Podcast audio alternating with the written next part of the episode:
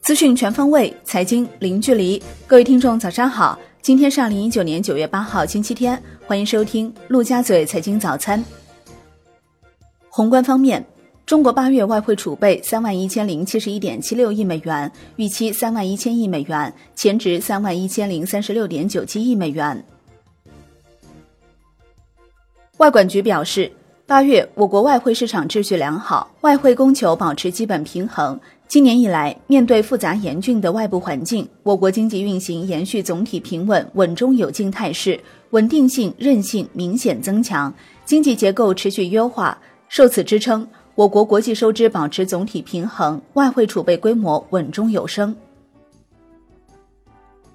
华泰宏观评八月外汇储备表示，外储重回正增长，综合体现估值正效应及一定资本流出压力，外储依然稳健。目前，我国国际收支仍维持基本平衡，后续汇率走势核心看资本流出压力，因此预计仍有贬值空间。如果资本流出压力加大，央行可能加强调控，此时人民币可能重回升值。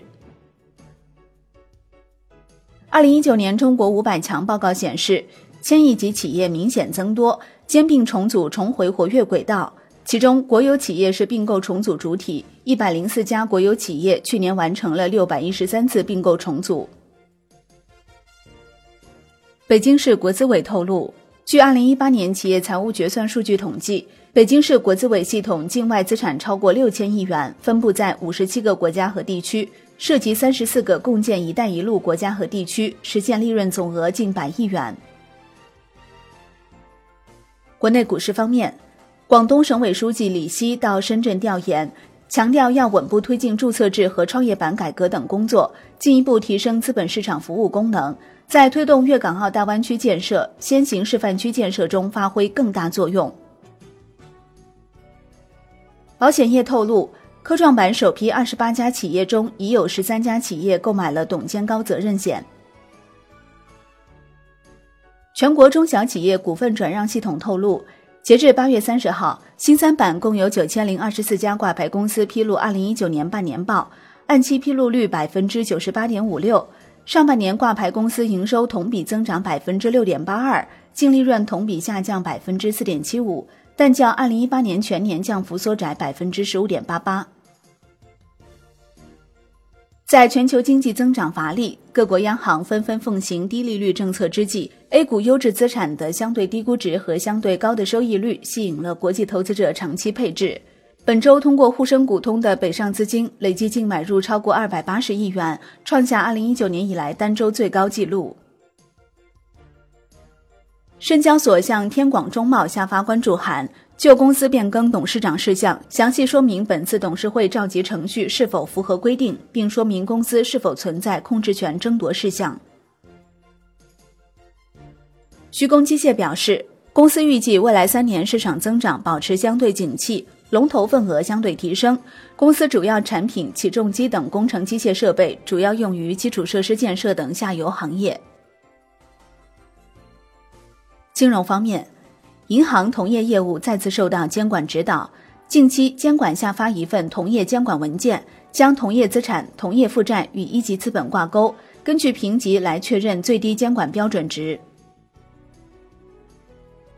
深圳市地方金融监督管理局局长何杰透露，到目前，深圳已经协调安排了三百五十亿元的专项资金。累计为五十五家上市公司提供了股权或者是债权的支持，涉及资金达二百七十七点五亿元。多家银行上半年基金代销量同比下滑，同时第三方代销的头部机构也正在基金销售上遇到巨大困难。二零一九年上半年代理销售基金三千一百八十七亿元，较去年同期的四千零九十三亿元减少了九百零六亿元，同比下滑百分之二十二点一四。产业方面，工信部副部长陈肇雄表示，下一步将把握数字化、网络化、智能化发展机遇，加快五 G 商用部署，着力推进融合应用、创新驱动、安全保障、开放合作等重点工作，努力构建融合发展新生态，更好服务经济社会高质量发展。海南省交通运输厅近日印发。海南省新能源公交车推广应用实施方案，至二零二零年，海南省新能源公交车的应用规模要显著扩大，新能源汽车占公交车的比例要显著提升，充换电配套设施服务要更加完善。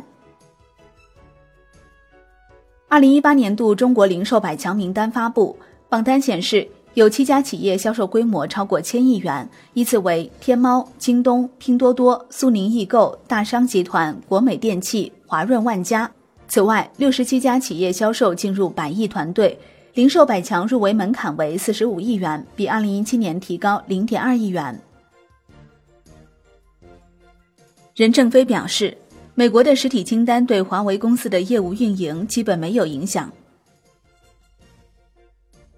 据不完全统计，北京、上海、广州、深圳、重庆、天津、杭州、苏州、武汉、郑州、沈阳等十一城五 G 基站建设时间表出炉。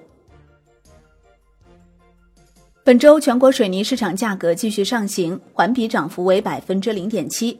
本周水泥库容比为五十五点九四，已连续四周出现环比回落。九月初，国内水泥市场需求正式进入旺季。南方地区除了个别省份如广东受双台风影响，需求仍未恢复，其他地区大多已达到九成或产销平衡，水泥价格也因此保持上升趋势。海外方面，财政部原副部长朱光耀表示，当前全球经济面临着不断增大的下行压力，国际货币基金组织将二零一九年全球经济增长率下调到百分之三点二。同时，将二零一九年全球贸易增长下调到百分之二点五。他认为，全球经济面临的挑战非常严峻，G 二零必须发挥作用。国际股市方面，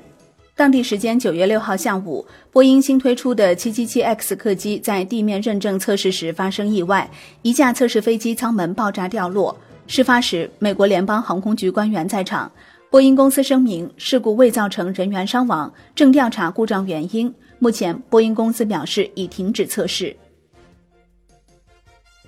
商品方面，中国八月末黄金储备报六千二百四十五万盎司，环比增长十九万盎司，为央行连续第九个月增持黄金储备。为稳定生猪生产，今年以来，河北省财政厅积极统筹，及时安排下达中央和省级各类财政资金，支持养猪企业扩大养殖规模，增强生猪养殖风险抵御能力。广州市发改委透露，九月七号至三十号，广州将按低于市场价百分之十，组织投放一千六百吨储备冻猪肉。同时，广州将力争完成二零一九年四十万头本地生猪养殖任务，大力推进本地现代化生猪养殖发展。债券方面，穆迪在下调阿根廷主权评级后，又调整了一百七十五家阿根廷债券基金的评级。好的，以上就是今天陆家嘴财经早餐的精华内容，感谢您的收听，我是林欢，我们下期再见喽。